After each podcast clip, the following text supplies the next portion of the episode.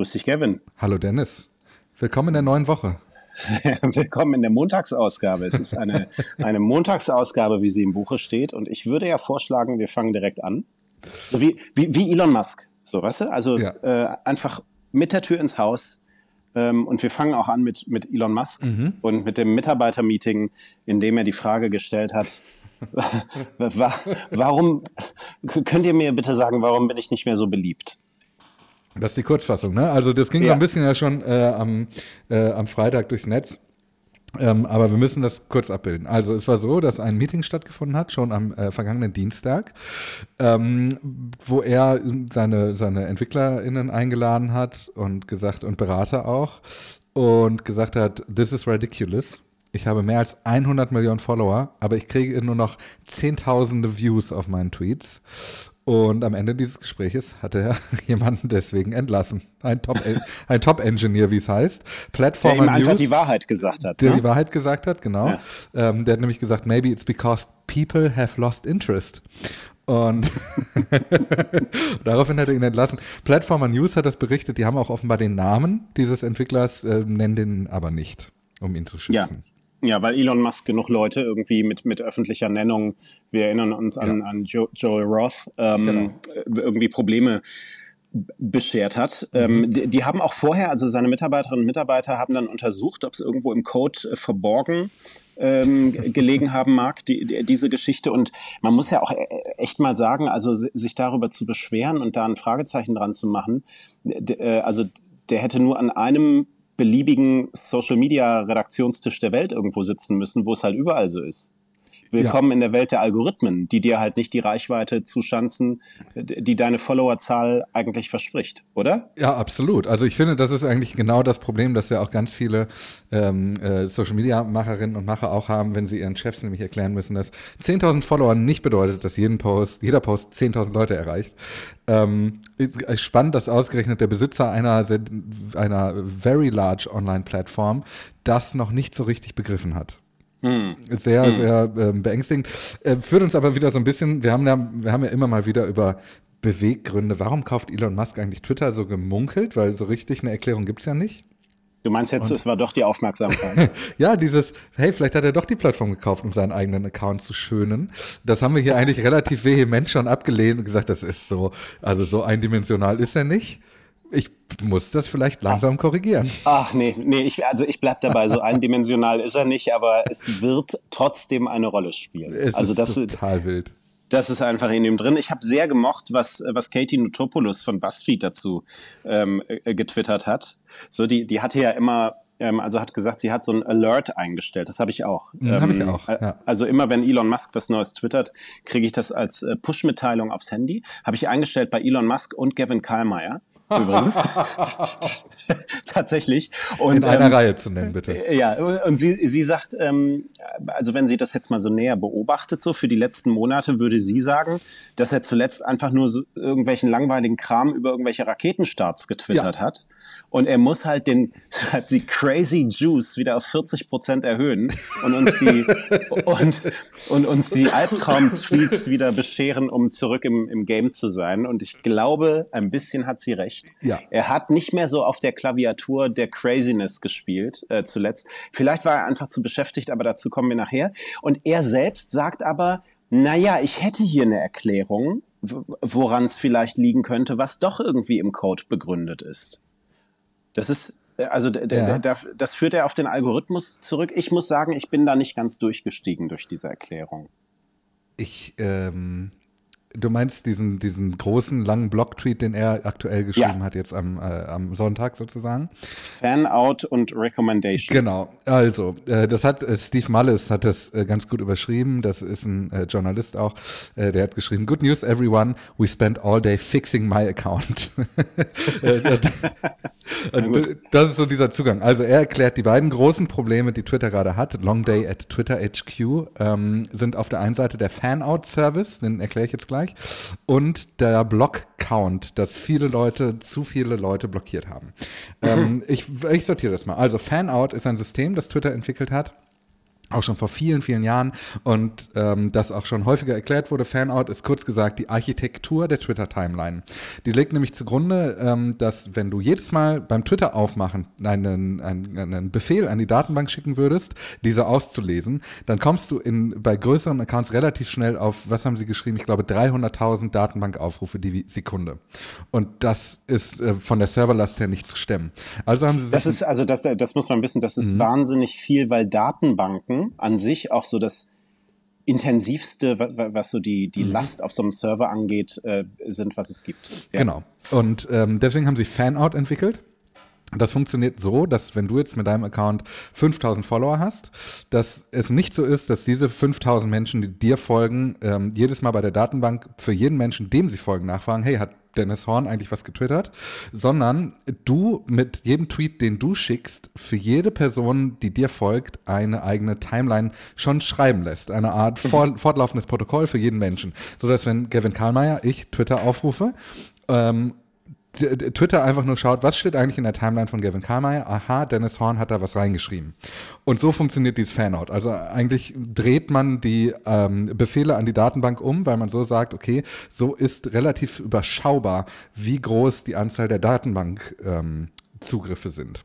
Und jetzt schreibt Elon Musk dazu, dass der Fanout-Service für den Following-Feed, ähm, weil dadurch, dass ja die Timeline inzwischen zweigeteilt ist bei Twitter, ähm, dass der Fanout-Service für den Feed der Menschen, denen ich folge, jedes Mal overloaded ist, wenn er einen Tweet geschrieben hat. Also er sagt im Grunde, das größte Problem der Timeline ist, dass er zu viele Follower hat. Das ist ah. zumindest diese Erklärung. Ähm, und deswegen wird Following jetzt in ein anderes System überführt. Das heißt bei Twitter Early Bird. Early Bird ist quasi das, die zweite Architektur, die sie entwickelt haben. Ähm, ich werde das jetzt nicht ausführen, weil das wirklich sehr technisch wird. Es gibt da verschiedene Layer, wie die Timeline ausgelesen wird und das, was Leute schreiben. Aber Early Bird ist das System, mit dem quasi die Echtzeitsuche funktioniert. Und dieser Following-Feed ist jetzt eigentlich technisch gesehen nichts anderes als eine Ergebnisliste der, ähm, äh, der Twitter-Suche der Menschen, der Accounts, denen du folgst. Deswegen, weil er sagt, when, when follow uh, fan out crashed, it would also destroy anyone else's tweets in queue. Also er sagt, kurz gesagt, wir müssen Fan-out sozusagen schützen und deswegen äh, konzentriert wird Fan-out jetzt nur noch das System für die vermutlich steht da nicht, aber vermutlich für die Empfehlungstimeline, die quasi fortlaufend geschrieben wird, während deine, deine Timeline der Leute, denen du folgst, ähm, jetzt eigentlich nur noch eine Suchergebnisseite ist. Das ist die eine, das eine Problem, das er erkennt.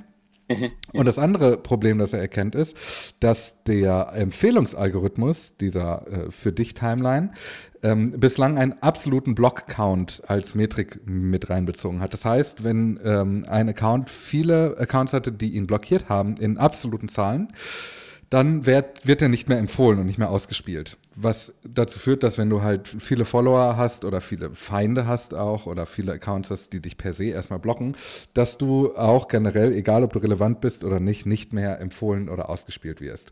Und das wird jetzt umgestellt eben auf eine relative Anzahl. Also es wird geschaut, okay, wenn 0,1 Prozent der Follower-Zahl ähm, äh, die Zahl der Accounts ist, die ihn blockieren, dann ist das immer noch eine, ein kleinerer Wert, als wenn das jetzt 20.000 sind, weil der Account irgendwie 200 Millionen Follower hat. Also es wird jetzt auch ja, relativ ja. umgestellt. Ja. Also bleiben wir mal kurz bei der Frage, ob das wirklich äh, die, die Gründe dafür sind, dass es Probleme mit seinem Account äh, gab. Ich sage nein. Mhm.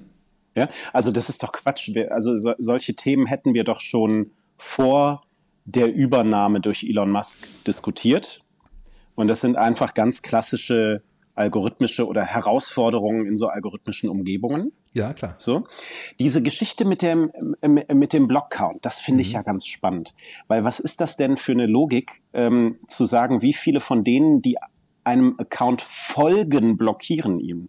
Also ich ich finde ich find das auch irritierend, dass das überhaupt eine Rolle beim Empfehlungsalgorithmus spielt, wie viele Leute jemanden blockiert haben. Na, das finde ich gar nicht so, das finde ich gar nicht so abwegig offen gestanden. Weil, also das ist doch eigentlich in, in Elon Musks komplettem Sinne, der ja sagt, alles schön demokratisch und alle bestimmen hier, was die breite Nutzerschaft sagt, welcher Account blockiert gehört.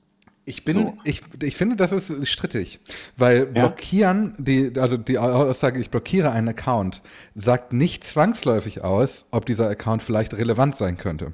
Ähm, ich finde, das sagt ja nur aus, dass der zum Beispiel, und da sind wir eigentlich in der Grundmechanik von sozialen Medien, dass Inhalte von Algorithmen ausgespielt werden, die Emotionen hervorrufen. Und wenn ich jemanden blockiere, dann ist mir dieser Mensch ja nicht egal.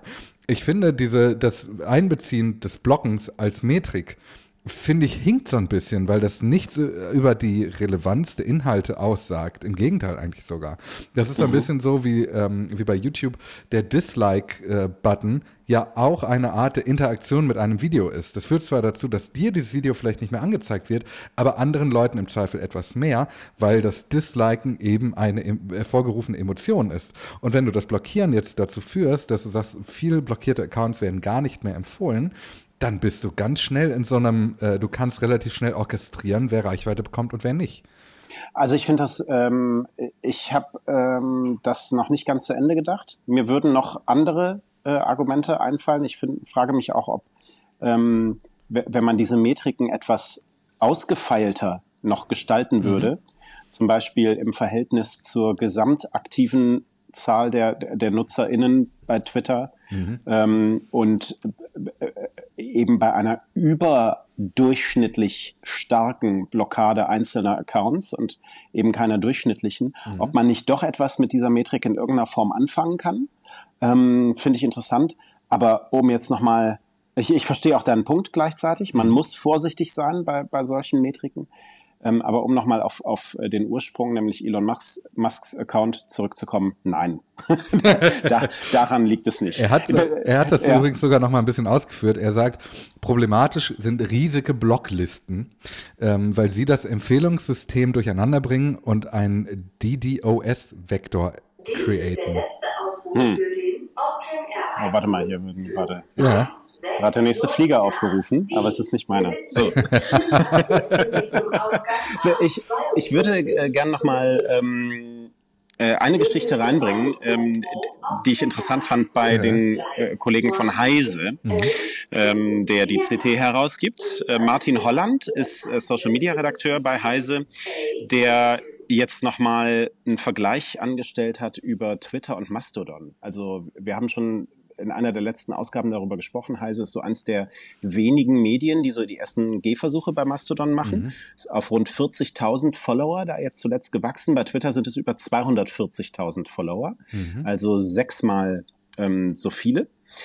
Und Martin Holland sagt, naja, vielleicht müssen wir auch darüber sprechen, dass Twitter insgesamt und auch darüber haben wir ja schon mal gesprochen, mhm. ja einfach nicht so viele ähm, Follower oder BesucherInnen bringt ähm, weil das Engagement auf dieser Plattform relativ klein ist. Also wenn wir so über die Frage sprechen, wie viele Leute klicken auf die Links und landen dann auf, auf der Website meines Medienunternehmens, dann sprechen wir da von wenigen äh, Prozent grundsätzlich bei Twitter. Also mhm. da ist nicht so viel, was das angeht. Twitter hat einfach eine größere Bedeutung, als es einen Nutzen hat, so aus so einer Medienhaussicht. Und ähm, Martin Holland hat jetzt nochmal ähm, geschrieben, dass das Engagement, ähm, das Interaktionsverhalten der Nutzerinnen und Nutzer super spannend ist. Ähm, es gab bisher in diesem Jahr, das ja noch recht jung ist, wir haben jetzt fast Mitte Februar, einen Tweet von Heise Online, der mehr als 50 Mal geteilt wurde. Mhm. Der Mastodon-Account kommt auf über 30 solcher Beiträge, mhm. die ähm, mehr als 50 Mal geteilt wurden. Und wenn man Twitters Suche noch trauen kann, schreibt er, dann wurden auch nur vier Tweets von Heise Online in diesem Jahr mindestens zehnmal kommentiert. Das ist jetzt immer so die Frage, wie gut machen die ihre Social Media Arbeit? Ne? Mhm. Ähm, die, die Frage kommt natürlich, kommt natürlich auch dazu und wie Community und, und dialogorientiert ist das alles. Aber ähm, es ist schon auffällig, dass, also so in meiner Bubble zumindest, bei Mastodon ähm, im Moment so im direkten Vergleich das wesentlich stärkere Engagement zu verzeichnen ist und Twitter relativ ruhig geworden ist, was das angeht. Ich glaube, das ist natürlich so ein bisschen ähm, das ist halt ein Bubble-Phänomen. Äh, mhm. Mich überrascht das nicht, dass Heise diese Erfahrung macht. Ich glaube, wenn du jetzt ähm, die Bunte fragst, die hätten, haben andere, hätten andere Erfahrungen gemacht. Okay, klar, das muss man mhm. da rausrechnen. Das muss man da rausrechnen. Ich äh, ähm, frage mich aber, ob das wirklich allein in dieser Bubble ist oder ob, ähm, bei Twitter das Engagement nicht tatsächlich geringer ist als auf lauter anderen Plattformen. Ja, das kann ich mir tatsächlich auch vorstellen. Ich habe ähm, ein bisschen das Gefühl, dass das Engagement zumindest auf mein, in meinem äh, Kosmos ein bisschen zurückkommt. Also, dass die Zahlen eigentlich wieder steigen. Das ist übrigens geil, dass wir gerade ähm, live hören, wo du bist, Dennis. Ähm, weil das, weil, weil, das war ja auch schon häufiger ein Thema hier in, diesem, äh, bei, in unserem Podcast. Ja, ein Kollege sagte gestern zu mir, der hat den Eindruck, ich fahre nur noch Auto. wir können ihn ja. beruhigen. Wir können ihn beruhigen. ähm, ich habe die Erfahrung auf jeden Fall nicht auf meinem Account. Also ich glaube, dass was Heise vor allem ja in der Vergangenheit auch schon mal berichtet hat, ist, dass sie viel mehr konvertieren über Mastodon, also dass sie es mhm. schaffen, die Leute mehr auf ihre eigenen Angebote zu ziehen. Das kann ich mir total vorstellen. Ja, ähm, absolut. Ich glaube aber, wenn du wirklich diesen Bubble-Effekt ra tatsächlich rausrechnen würdest, wärst du in ähnlichen Sphären wie bei äh, Twitter. Das ist mm. so mein Gefühl. Ähm, ich glaube, das ist einfach bei Mastodon natürlich zu 100 Prozent genau die Leute, die sie, die, die, die Heise erreicht. Ja, das ist natürlich deswegen das auch am einfachsten angreifbare Beispiel. Ich würde, also meine Beobachtung, mein Gefühl wäre ein anderes, aber über Gefühle müssen wir uns jetzt nicht so lange unterhalten. Ähm, interessant fand ich es allemal. Ja, ist es auf jeden Fall, definitiv. Ja. So, wir müssen jetzt einmal eine, eine tatsächliche Kanonade an Funktionsgeschichten durchgehen. Wir ist haben, das ein Wort, Kanonade? Ich glaube ja. Das ist ein tolles Wort. Magst du mal, magst du mal googeln? Kanonade. Die Kanonade von äh, Valmy im ersten Koalitionskrieg zwischen dem preußischen, preußischen Kontingent der antifranzösischen Koalition der französischen Revolutionsarmee. Ja. Ah, toll. Ja. Schweres also, Geschützfeuer. Okay. Siehst du? Mhm. Und ist das falsch oder ist das ähm, nee, ist, ist richtig. nee, ist es nee, richtig ist, oder ist, ist es richtig? richtig? Ja, so. ist richtig. Ja. Also, wir sind bei den Funktionen äh, angekommen. Wir werden gleich auch darüber äh, sprechen, was es macht mit Twitter, dass hier so rausgeballert wird. Mhm. So kann ich es auch formulieren. Ja. Und wir beginnen mit dem View Count. Taylor Lawrence, eine eine geschätzte Kollegin der Washington Post mittlerweile, ähm, Digitaljournalistin, hat einen gesperrten privaten Account. Wir hatten auch schon mal so ein Beispiel ähm, mit jemandem, der sich das angelegt hat, mit null Followern und mhm. Followerinnen zu, zu Berichtszwecken, schreibt sie. Und sie hat da zwei Tweets drin gepostet. Ähm, und wie oft, also geschützter privater mhm. Account, wie oft wurden sie nach einer Minute wie, wie hoch war der Viewcount nach einer Minute? Du darfst raten. Ich rate mal, war es etwa null, Dennis? Nein. War es eins, Dennis? Nein, sie war es auch nicht selbst. ähm, ich könnte das jetzt 100 Mal machen und wahrscheinlich sind wir dann immer noch nicht bei der Zahl.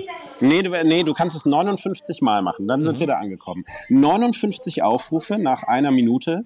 So viel ähm, zur Frage, wie viel dieser Viewcount tatsächlich wert ist ähm, haben wir auch dieses Thema für heute erstmal Haken dran an dieses Thema für heute. Oh, ich glaube übrigens, dass das mit den Viewcounts technisch gar nicht so trivial ist. Ja. Ähm, einfach. Aber dann weil, sollen sie es doch nicht machen. Na, natürlich sollen sie es nicht machen. Das ist ja offensichtlich. Aber ich muss daran denken, dass als ich damals meine erste Website gebaut habe, als ich so elf war und so mit HTML rumprobiert habe, ähm, dass man da auch so äh, Besucherzähler installiert hat auf diesen ja, Websites. Ne? Direkt neben den kleinen Baustellenmännchen, die mit dem Hammer auf den Stein kloppen. Und Und diese, äh, dieser äh, Besucherzähler, der war ja auch immer falsch. Also das, das konnte man ja selber. Entweder konntest du den per F5 drücken, erhöhen, äh, was nicht richtig gewesen wäre, oder der stand einfach ewig still, obwohl du weißt, dass jemand auf dieser Webseite war. Ehrlich? Bei mir ging das immer. Ich glaube, das war tatsächlich auch schon fehleranfällig, diese Welt. Ja. Jetzt will ich nicht sagen, dass die Welt der Besucherzähler seit äh, 25, 15 Jahren stagniert hat. Da hat man sich bestimmt viele Gedanken gemacht in dieser Welt. Aber ich glaube, das ist einfach nicht so eine einfache Metrik zu sagen, das wurde gesehen. Wir machen irgendwann mal einen sechsteiligen Podcast für NDR-Recherche über Besucherzähler. ja, bitte. Executive Producer, irgendwer. So, dann ähm, Long Tweets beschäftigen uns weiter. Da hat jetzt einer ähm, getwittert, äh, hier, hier dieser Tweet, den du eben zitiert hast von Elon Musk. Ja. So, so äh, ich bekomme zu wenig Engagement, weil mhm. Fanout und weil äh, Blocklisten und, und so weiter. Das war auch ein langer Tweet, mhm. den er da geschrieben hat. Und es sieht schrecklich aus. Es ist wie so eine Bleiwüste. Es ist überhaupt nicht gut zu lesen. So, äh, einer hat getwittert, looks like hot garbage to read. so, und äh, Elon Musk hat geantwortet, ja, das Format ist schrecklich. Es gibt ähm, Anfang dieser Woche ähm, ein Update. Also äh, wir, wir sind gespannt. Ich, äh, nee, also Ich, ja, das, ich bin nicht so richtig gespannt, weil wie soll das denn schon aussehen, wenn du 4000 Zeichen in einen Tweet reinknallst? Also, das sind ja nicht die Notes, ne? Das äh, steht ja auch drunter, jemand drunter. Ja, du kannst ein bisschen den Zeilenabstand erhöhen, ja, aber gesagt. Das würde schon helfen. Aber natürlich ist eine Bleiwüste, wenn du 4000 Zeichen in so ein Texting reinknallst. Also, absolut. Ich bin einfach irritiert, dass Elon Musk selber sagt, das Format ist schrecklich. Was hat er denn erwartet? Ich, also, das, ich, naja. Ja, also du, du hast gerade die Frage nach Twitter Notes ähm, mhm. Äh, gestellt. Äh, die gibt es zum Teil ja schon. Ich habe einen so einen Link hatte ich ähm, in, in einem Tweet gesehen. Wenn man da draufklickt, steht da Texte sind in deiner Region noch nicht verfügbar. Aha. Also es wird offenbar in Deutschland Twitter Texte heißen. Guter Name. Und man sollte dem Account Twitter Write folgen, äh, wenn man Ankündigungen und Updates zu Texten erhalten möchte. Mochte ich sehr. Ja, okay, mache ja. ich. Folge. Also bisher, bisher gibt's auf Twitter keine Texte. Nächste Funktion, Andrea Conway ist wieder am Start, mhm. ähm, die, die sich jetzt irgendwie vordrängelt in Sachen, äh, hier, ich mache die geilsten neuen Funktionen.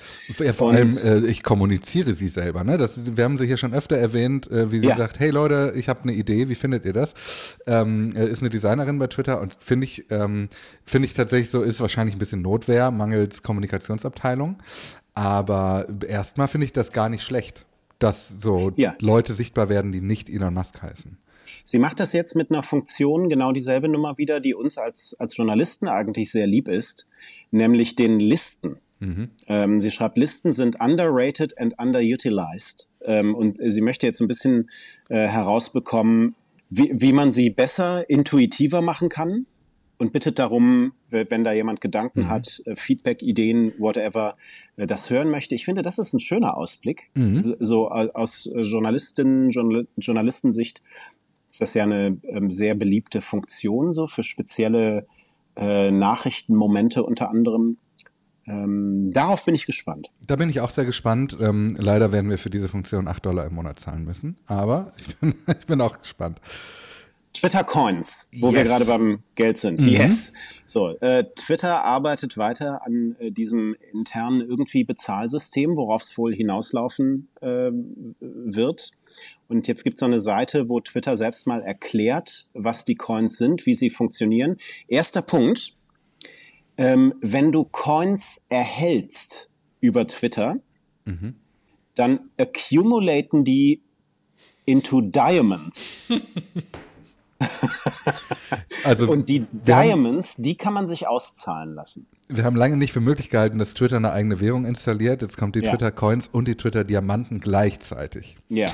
Ja. Ja, cool. Also da bin ich noch ein bisschen, äh, weiß ich nicht, wie das wird. Ähm, Coins und Diamonds. Und ähm, sie werben für die Coins mit dem Werbespruch, das wäre ein gutes passives Einkommen.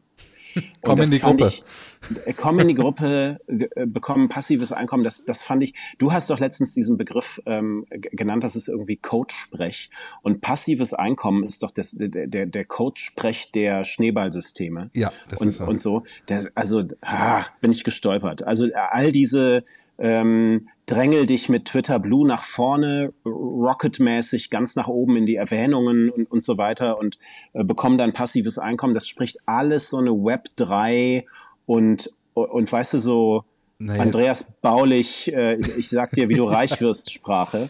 Das sind oh. aber tatsächlich, also ich, das ist wahrscheinlich jetzt über einen Kamm geschoren, aber das ist, sind alles die Leute, das, die Elon Musk-Fans sind, ne? Absolut. Das ist das, das, das libertäre, das libertäre Kryptowährungswesen. Genau, so sehe ich ja. das auch. Ich, Schnell noch ein paar Dogecoin hinterherwerfen. also mich irritiert es tatsächlich, dass es diese, also, also es wird die Möglichkeit geben, anderen Accounts Coins zu zahlen. Es wird irgendwie noch diese Diamanten geben. Vermutlich wird auch das, ähm, dieser Werbeshare, den man da bekommt, eben über Threads, wenn da Werbung dann angezeigt wird, kriegt man einen Anteil ab. Der wird dann bestimmt auch in Diamonds ausgezahlt, die dann irgendwie neben den Coins existieren. Wir wissen nicht, wie der Umrechnekurs von Coin zu Diamond ist, ob der vielleicht auch gar nicht stabil ist. Ja, der, der, der Umrechnungskurs zwischen Dogecoin und Diamonds, der interessiert mich. Der und auch zwischen äh, Diamond und Dollar, weil es eben die Möglichkeit gibt, von Diamond auf Dollar umzuwandeln und von Dollar zu Coin, aber offenbar nicht zwischen Diamond und Coin. Ja, ich, also ich verstehe jetzt schon nichts und wir wissen noch nichts. Also es ist es wird ganz chaotisch. Ich kann mir nicht vorstellen, dass die Leute das Feature lieben werden. Kann ich mir nicht nee. vorstellen. Wir nähern uns in großen Schritten äh, Twitter Blue als, als Funktionsthema hier noch. Ähm, die Menschen in Deutschland, die Twitter Blue angeboten bekommen, mhm. für was weiß ich, wie viel Euro das jetzt ist, denen wird dieses Angebot ohne Angabe der darin enthaltenen Mehrwertsteuer gemacht. Mhm. Also können sich die, die Anwälte von Twitter in Dublin schon mal auf die ersten Abmahnungen freuen. Das, ich finde es auch spannend, ähm, weil wenn das, also ich habe den Tweet auch gesehen, ne, und äh, das stand da drin. Wir haben aber jetzt keine Abrechnung gesehen. Vielleicht gibt es auch noch keine Rechnung. Das würde aber ja, bedeuten. Hälfte, aber der, das Angebot ist ja schon allein. Das wird ja gemacht und da muss es auch ausgezeichnet werden. Okay, das finde ich schon gut. Aber damit kann ich das ja nicht mal absetzen. Damit ist Twitter Blue ja gar keine Geschäftsausgabe. Und das gilt aber mit Sicherheit ja auch für die goldenen Haken, die äh, 1000 Dollar teuer sind und die ja nur deswegen so teuer sind, weil sie eine Geschäftsausgabe sind. Ja. Hm. Tja, Tja. Also da, da kommen wir nochmal drauf zurück, wenn hier die Verfahren laufen. Dann wird das, ähm, wie Elon Musk es nennt, das Legacy Blue bald abgeschafft. Wobei, wo, Moment bitte. das ist schon der dritte letzte Aufruf, den wir hier hören. Ja, hoffentlich so. geht's nicht an dich, Dennis. So, also seit Monaten, ich, ich finde das super, seit November, da hat, hat jemand ähm, Hört man das zu laut eigentlich? Oder man hört das sehr laut, so ja, aber ja. Wir, wir ertragen das. Ich lasse Sie mal kurz zu Ende reden. Mhm. Ja. so, ist vorbei. Also, ähm, da, da gab es einen schönen Tweet, der hat äh, all die, also Screenshots von Tweets von Elon Musk zusammengefasst seit November, mhm. wo er immer wieder schreibt, dass diese früheren blauen Haken in a few months abgeschafft werden. das hat er im November getwittert, das hat er im Dezember getwittert, das hat er im Januar getwittert und jetzt hat er nochmal bald geschrieben. Mhm. Ähm, da gibt es auch Zweifel dran, weil man nicht so genau weiß, ähm, ob äh, tatsächlich all die klassischen blauen Haken überhaupt in einer Datenbank zu finden sind und sich da überhaupt Aha. so ein Schalter umlegen lässt. Ja, das heißt, ähm, äh, so die, diese nicht bezahlten blauen Haken, das einfach so über Nacht ähm, wegnehmen können, das könnte auch richtig Probleme geben und dieses neue System der Verifizierung mit in den Abgrund stoßen. Krass, ja. ja so. Also, und dann hat ähm, einer getwittert, dass er ähm, Twitter Blue mal ausprobiert hat. Also hat im November mhm. ähm, dieses Angebot abgeschlossen. Das habe ich auch hier. Sebastian heißt der. Ja, Sebastian, mhm. genau, wollte das irgendwie ausprobieren, dann gleich wieder kündigen. Also ist legit, ne? Können wir mhm. machen. So. Und jetzt ist das Abo ausgelaufen. Und er wird aber, wie er schreibt, den Loser-Haken jetzt nicht mehr los. Also er kann, sein, er kann seinen Namen kurzfristig ändern, dann hilft das, dann verschwindet der blaue Haken, kommt aber nach einiger Zeit immer wieder. Das ist so geil. ja, äh, was, naja. vor, allem, vor allem hat er auch schon der, äh, seinen Namen wieder geändert und hat schon die nächste Push-Nachricht gekriegt. Dein Account wird bald mit einem blauen Häkchen verifiziert. Und tatsächlich äh, spricht das aber ja genau dieselbe Sprache wie das, was du eben erwähnt hast. Wenn du einmal verified bist, da geht es, das geht nicht so leicht wieder weg. Ähm, also wenn du dir einmal den blauen Haken eingefangen hast, wirst du ihn nicht mehr los. Und das Spannende daran ist aber, dass der ähm, äh, dass der Kollege auch ewig nicht mehr dafür bezahlt hat. Ja. Das, das, heißt ja, dass das wahrscheinlich für alle gilt. Wir könnten uns alle kurz den blauen Haken kaufen, einmalig 8 Dollar zahlen und diese Idee dieses äh, festen Einkommens, mit dem Twitter hier gerechnet hat, geht gar nicht auf. es ist toll. Es ist toll. Und das, das Ding ist ja, die anderen Funktionen von Twitter Blue, die sind ja alle noch äh, angekündigt für in Kürze. Ja, genau. Vielleicht sind die dann auch weiter da, wenn es sie irgendwann mal gibt. Mhm. Kostenlos. Toll. Kann sein. Toll. Dann äh, werden die, äh, die verschlüsselten äh, DMs kommen bald. Mhm. Ähm, das ist ja eigentlich auch eine gute Nachricht, weil bisher Twitter durchaus Zugriff hatte. Ja, und ähm, das ist vor allem, also das ist, wir wissen nicht genau, wie gut die Nachricht ist. Ähm, es, ich mag, dass das kommt, Encrypted DMs. Was mit den alten DMs allerdings passiert, wissen wir nicht. Ob die nachträglich auch noch verschlüsselt werden, ähm, bleibt offen. Es gibt dazu einen spannenden Text ähm, von Wired. Die haben wir mhm. schon öfter zitiert. Ähm, der, äh, der Text heißt, möchtest du deine Twitter-DMs löschen? Viel Spaß damit oder viel Glück damit. Ähm, denn im Laufe des Textes scheint eine Recherche zu sein, wo ein ähm, Mensch, der sich mit Digital Rights am University College London auseinandersetzt, sagt, der Delete-Button auf Twitter tut nicht, was du glaubst, was er tut. Wenn du deine Direktnachrichten bei Twitter in der App oder auf der Website löscht, wirst du diese DMs nicht vom Twitter-Server löschen, sondern was du löscht, ist quasi die Anzeige dieser DM. Hm. Und hm. ähm, naja, wenn die halt na nachträglich nicht verschlüsselt werden, dann bleiben diese Sachen für immer da liegen. Ja. Das, er beschreibt ja. ein Grundprinzip der IT. Ne? Also mhm. bei einem Löschen werden nie die Daten überschrieben, sondern immer nur der Verweis zu diesen Daten gelöscht.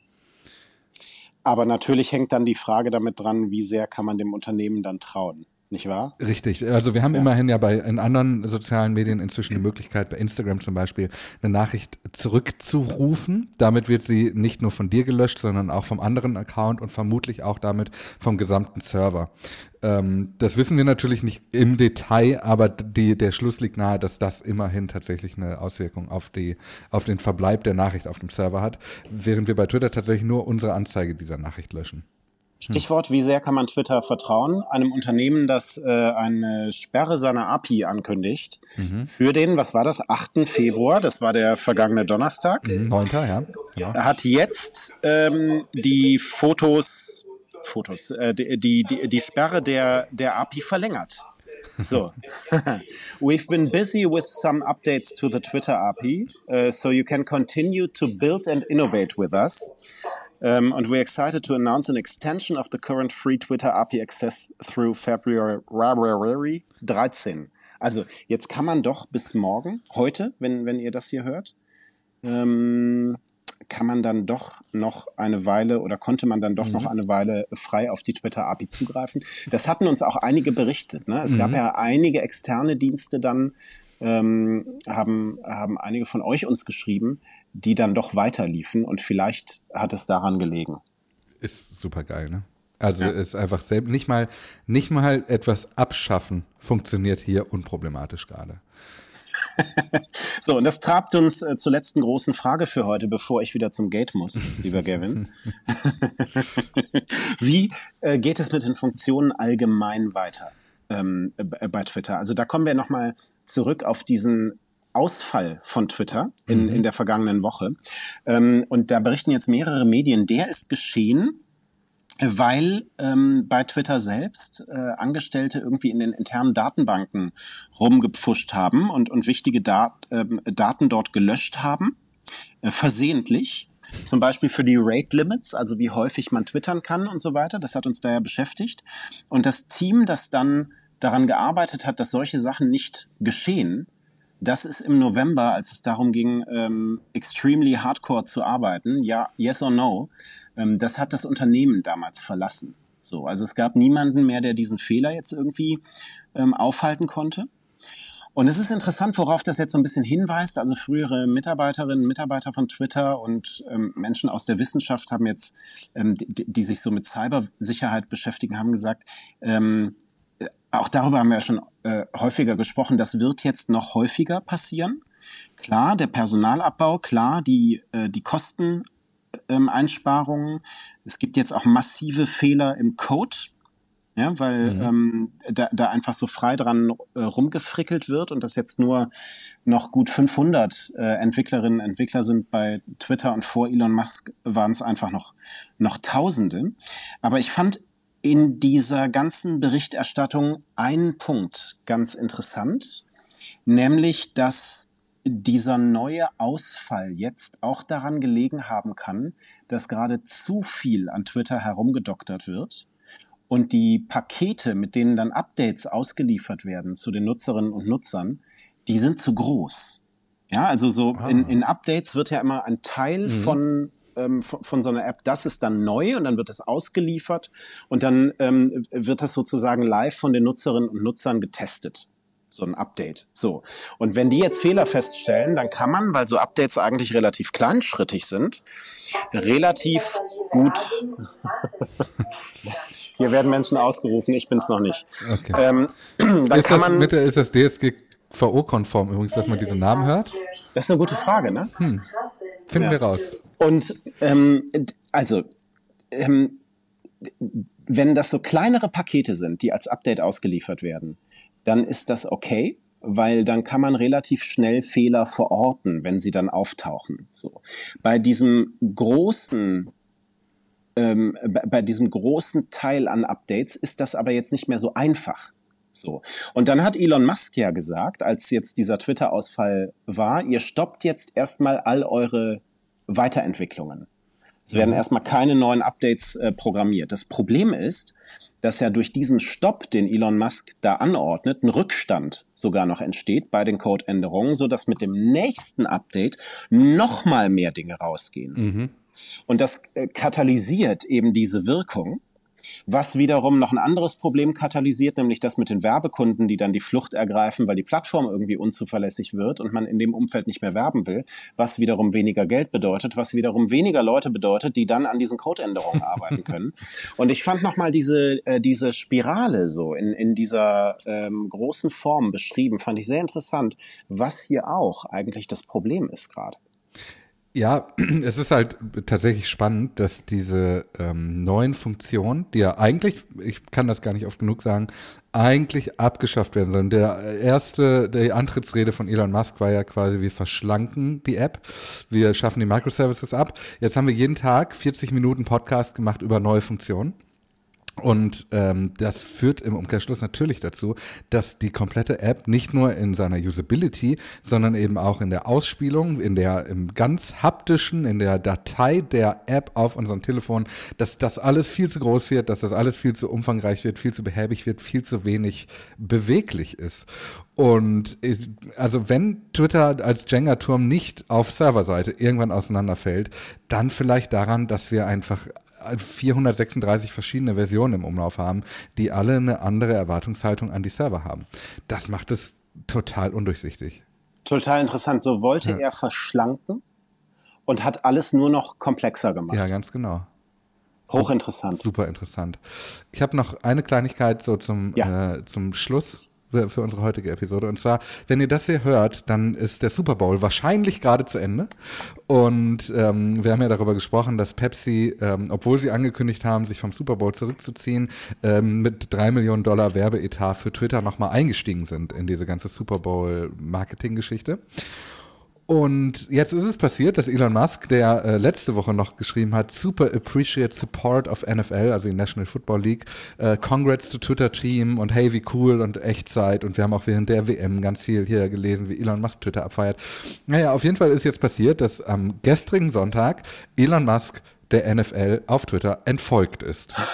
Warum wissen wir nicht, aber wir werden das vielleicht wissen, wenn ihr diese Folge hört und werden vielleicht morgen darüber sprechen. Und ansonsten haben wir noch ein paar andere Sachen vom Wochenende, die wir dann äh, morgen besprechen. ja, das drauf. heben wir uns für morgen auf. Bis dann. Bis dann. Ciao.